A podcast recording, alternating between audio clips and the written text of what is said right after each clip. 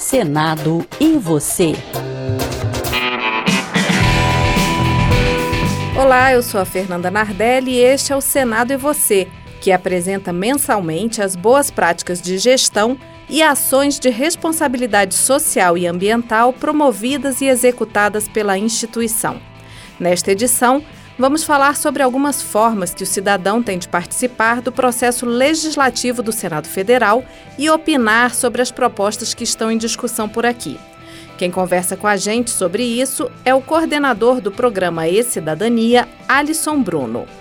Alisson, obrigada por estar aqui com a gente para conversar sobre o programa E-Cidadania, né, que há 10 anos faz a ponte entre os cidadãos e o Senado Federal. E eu queria começar falando sobre a importância da participação popular no processo legislativo e de como o programa É Cidadania possibilita essa participação. Oi, Fernanda, bom dia. Muito obrigado pelo convite, pela oportunidade de compartilhar com vocês informações sobre a participação popular do Senado. Bem, é, o, nós entendemos que a participação popular ela é muito importante no processo legislativo, porque a população traz mais insumos, mais informações que podem auxiliar os senadores na formação das suas decisões. Né?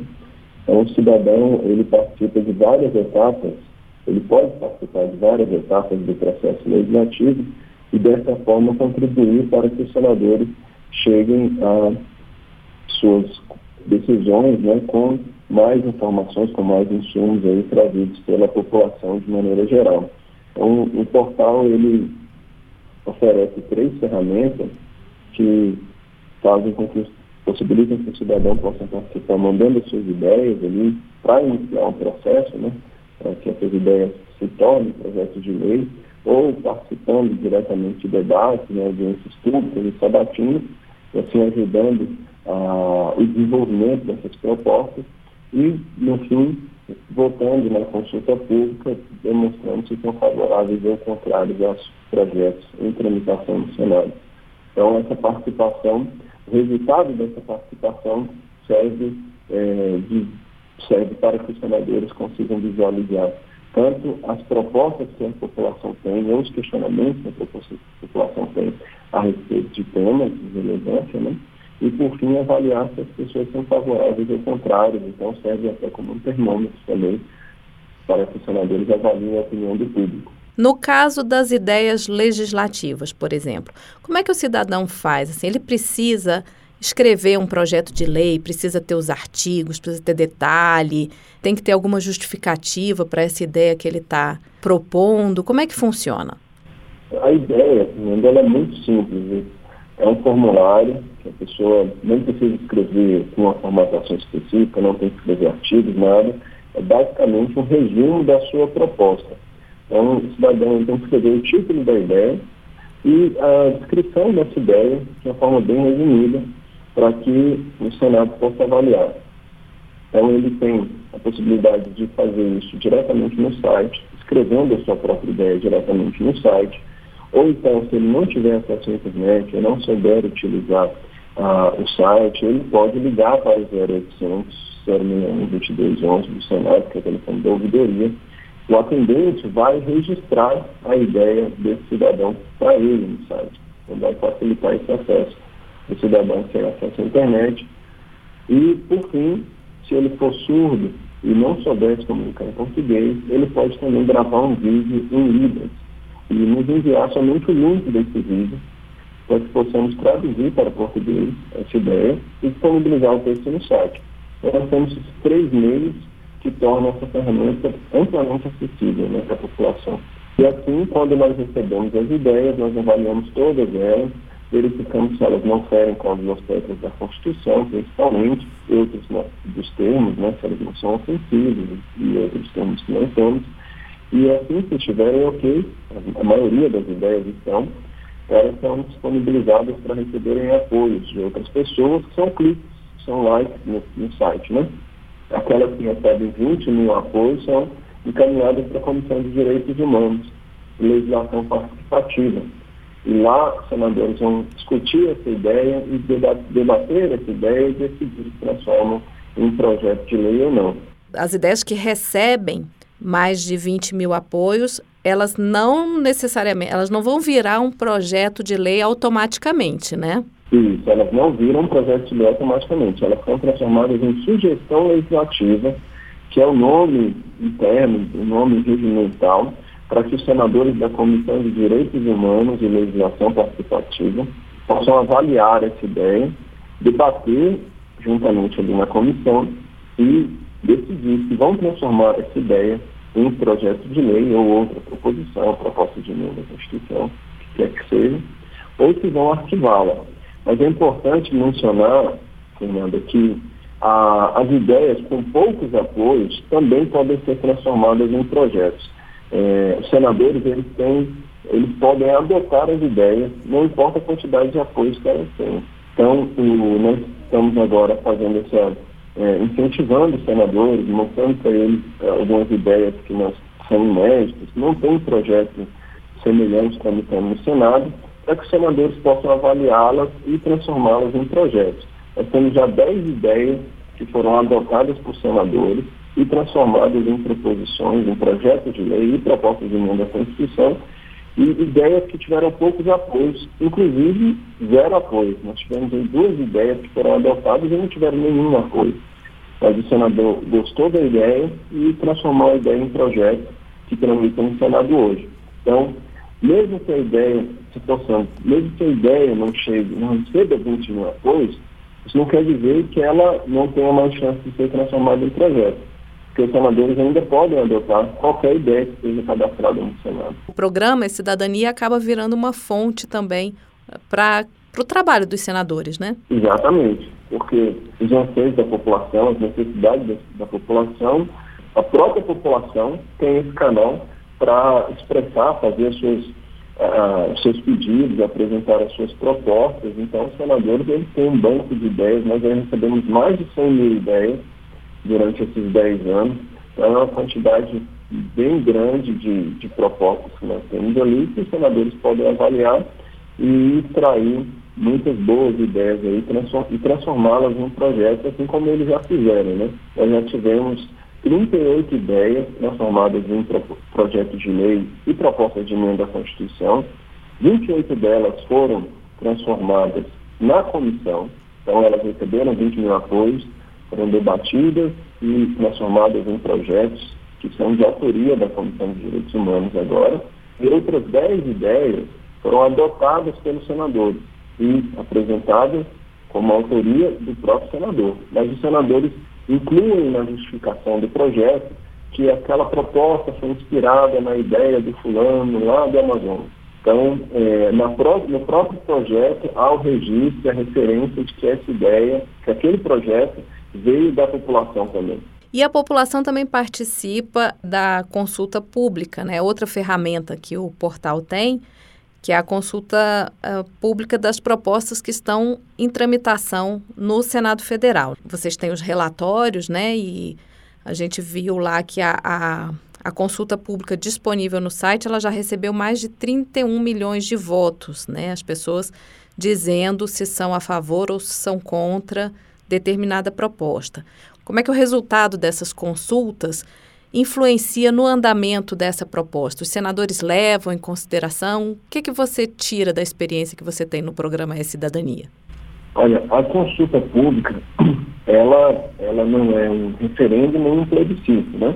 Então, ela não vincula a decisão dos senadores com base naquilo que a população votou, porque, inclusive, a população ela pode votar desde o início até o final da tramitação do projeto. Então, ela tem todo prazo de tramitação, que às vezes dura anos, para se manifestar. A consulta ela, ela serve como um termômetro. E eu esse termo porque são próprios senadores que já falaram que a consulta serve como um termômetro que eles avaliam a aceitação daquela proposta, se a população é favorável, se é contrária. E às vezes nós vemos os senadores mencionando nos seus discursos, em, em debate, naquele momento de deliberação no plenário ou em comissões, eles mencionam o número de votos, sustentando um apoio ou uma rejeição ao projeto. Então, isso, é, como eles mesmos já disseram, serve como um termômetro para que eles avaliem a opinião do público sobre as proposições. Outra forma que o cidadão tem de participar do processo legislativo é quando ele participa da, dos eventos legislativos, né? De uma audiência pública, por exemplo, o E-Cidadania oferece ferramentas para que o cidadão apresente uma pergunta, né? Faça algum comentário sobre o evento que está ocorrendo ali naquele momento. Essas perguntas que são enviadas, por exemplo, para uma audiência pública, como é que elas são aproveitadas durante a reunião? As pessoas elas podem participar de todas, todas as audiências públicas, de todas as sabatinas de autoridades. Então a população pode participar mandando perguntas e comentários diretamente no site também, fazendo a pergunta lá diretamente no site ou também ligando para o 0800 para que o atendente possa registrar a pergunta no site para aquelas pessoas que não têm acesso à internet. E essas perguntas, elas, além de ficarem disponíveis no site para que qualquer pessoa veja, elas também chegam às mãos dos senadores. E os senadores, na maioria dos eventos, eles leem perguntas dos cidadãos. Né? Eles leem é, perguntas em sabatinas, leem perguntas em audiências públicas e no caso das sabatinas, uh, as autoridades sabatinadas é que respondem essas perguntas. Né? Nós vemos isso frequentemente, senadores lendo as perguntas e os sabatinados, embaixadores ou indicados para ministros do Supremo Tribunal Federal, Superior Tribunal de Justiça, outros, posições, outras posições de relevo nacional, respondendo às perguntas que o público enviou.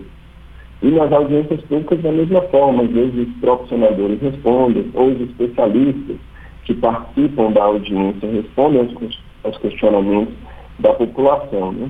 Então, quando isso acontece, nós marcamos no site cada pergunta que foi lida e vinculamos essa pergunta ao vídeo, ao momento em que ela foi mencionada, para que a pessoa que mandou a sua pergunta, ou qualquer pessoa que acesse o site, possa clicar na pergunta e o vídeo vai ser carregado no momento que ela foi lida e assim elas vejam já tanto a pergunta sendo lida como a possível resposta que foi dada a, a sua, ao seu questionamento. Né?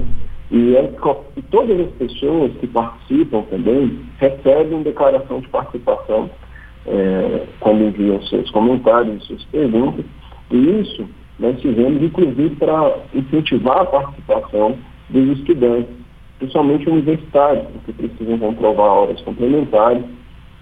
E isso é algo que nós estamos há, há muito já fazendo, tentando é, atrair é, as universidades para que os, os, alunos possam participar mais do processo, né, principalmente nesse momento de debate. Então, é, essa semana, por exemplo, nós tivemos alunos de, dos cursos de Relações Internacionais participando das sabatinas de embaixadores mandando seus questionamentos e tendo suas perguntas respondidas pelos embaixadores. E assim, estamos fazendo também para incentivar alunos de direito a participarem de sabatinas de ministros, né, e outras áreas de conhecimento também. É uma participação efetiva mesmo da sociedade, assim, eu diria até quase em tempo real, né? Exatamente. A participação nos eventos ela é mais imediata, assim, e instantânea, né? Porque as pessoas mandam as perguntas e é, é, é importante destacar uma questão que a participação nos eventos ela não precisa ser no momento do evento. A gente, inclusive, incentiva a participação anterior para que as pessoas já mandem as suas perguntas e comentários antes do evento acontecer, porque na maioria dos casos a pessoa não vai ter um tempo específico para assistir ao vivo aquele evento. Então, ela pode participar também, mesmo que naquele momento ela não possa assistir ao vivo, ela já pode mandar suas perguntas previamente. E isso, é, é, inclusive, facilita o trabalho de toda a equipe, porque nós, é, a quantidade de perguntas que nós recebemos é muito grande, então dá mais tempo para processarmos todo, todo, todas as manifestações. Né? E assim a gente possibilita também a maior participação do cidadão, que ele não precisa se restringir àquele momento que o evento acontece. Então ele vai ter geralmente ali uma semana de prazo no caso das sabatinas, até meses, dependendo do período para que a sabatina aconteça, para que ele vá mandando as suas perguntas. Os embaixadores, por exemplo, nós temos lá a, a, mensagem chega ao Senado, quando ela chega nós já disponibilizamos uma página para que as pessoas já mandem suas, suas perguntas e comentários. E nessa página nós temos o link do documento, que é preparado pelo Palácio do Itamaraty, com informações sobre o país onde esse fundado vai exercer a sua função. Então, o aluno que for participar, ele já vai também se enriquecer com esse conhecimento, sabendo mais informações sobre a política, a economia e outras questões sociais daquele país onde o embaixador vai exercer a sua função. Alisson, falando assim do envolvimento de estudantes, né, falando de educação, o E-Cidadania tem uma ação voltada para estudantes também específica, que é a oficina legislativa.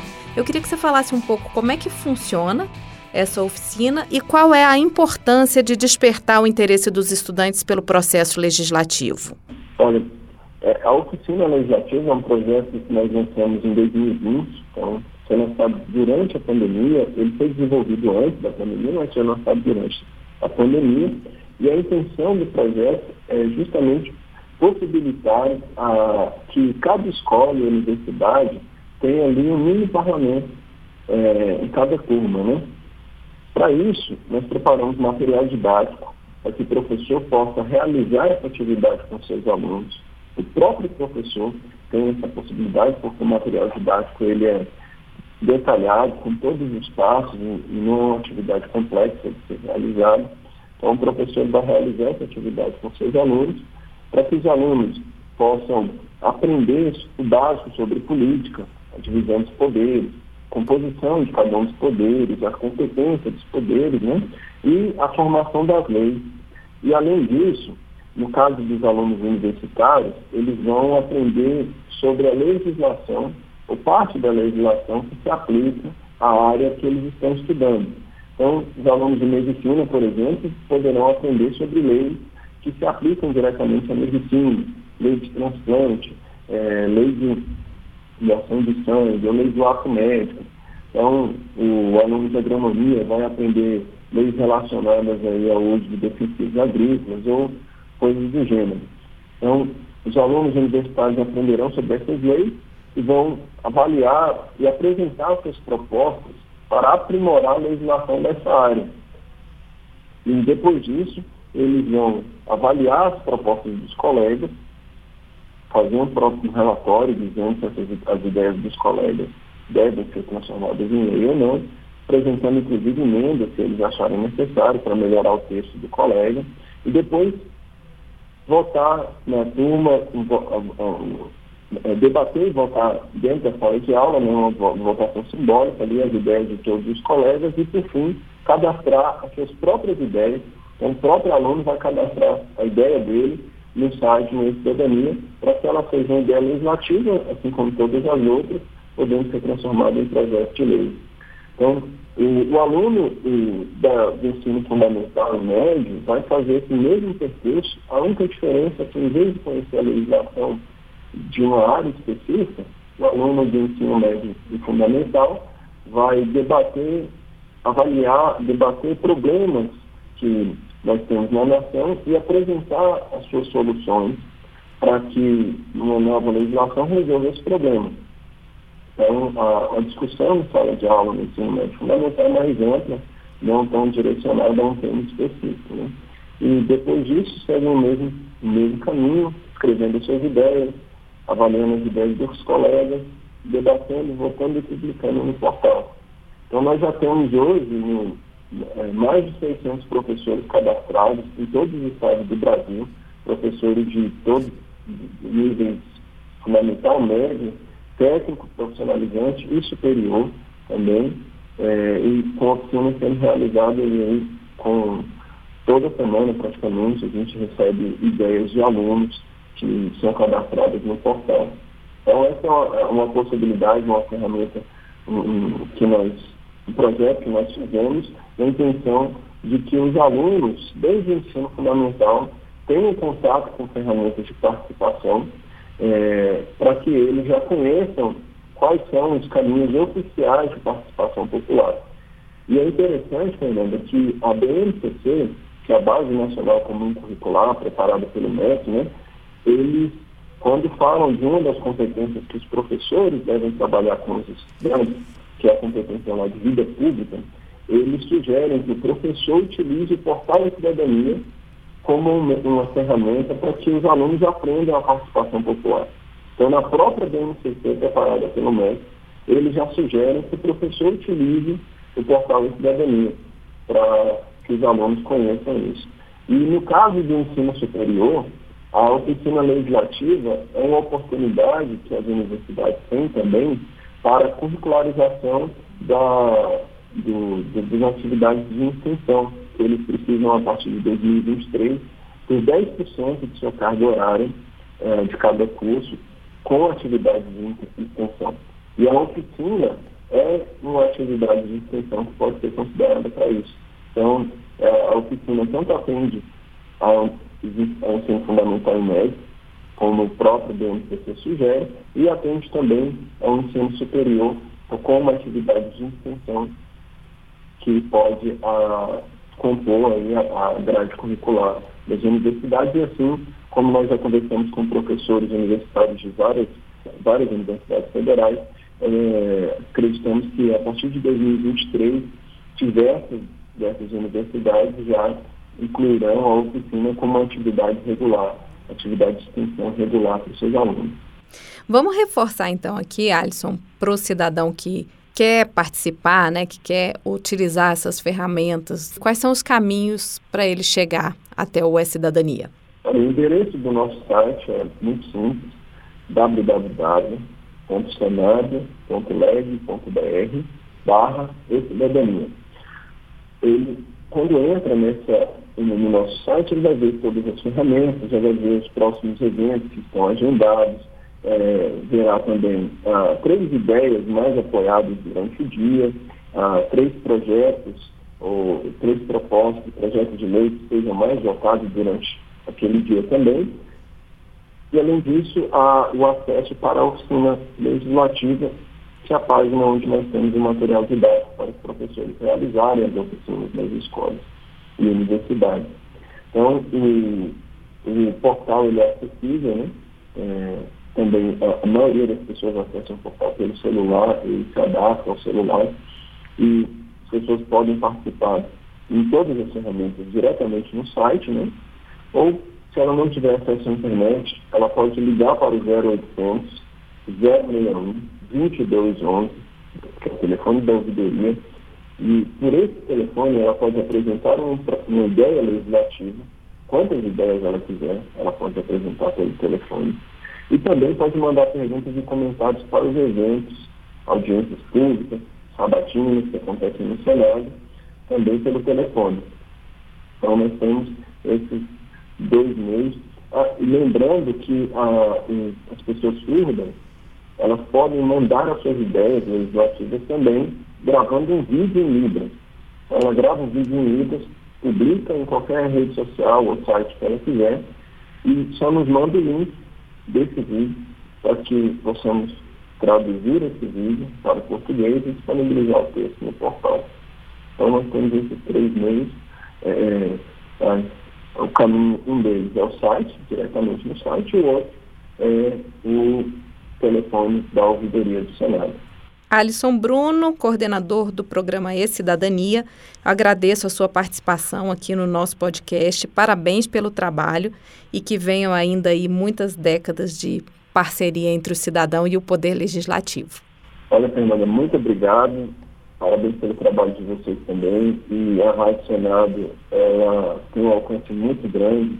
É, deixa eu só comentar com vocês que uma, uma das universidades que entraram em contato conosco para conhecer a oficina legislativa, isso aconteceu porque um dos alunos ouvia a Rádio Senado, ouvia a propaganda da oficina legislativa na Rádio Senado, comentou com sua professora e assim elas, eles entraram em contato conosco e hoje vários alunos estão participando, não só, não, não só da oficina, mas também participaram essa semana de sabatinas de embaixadores, vários alunos dessa universidade. Então, a Rádio Senado também está de parabéns tem um alcance muito grande. E sem o apoio de vocês, é, é impossível alcançarmos o público que precisa conhecer as ferramentas, é, precisa conhecer o que o Senado disponibiliza para a população. E esta edição do Senado e Você fica por aqui. Agradeço a sua companhia e te convido para conhecer um pouco mais sobre o Senado nas próximas edições do nosso podcast.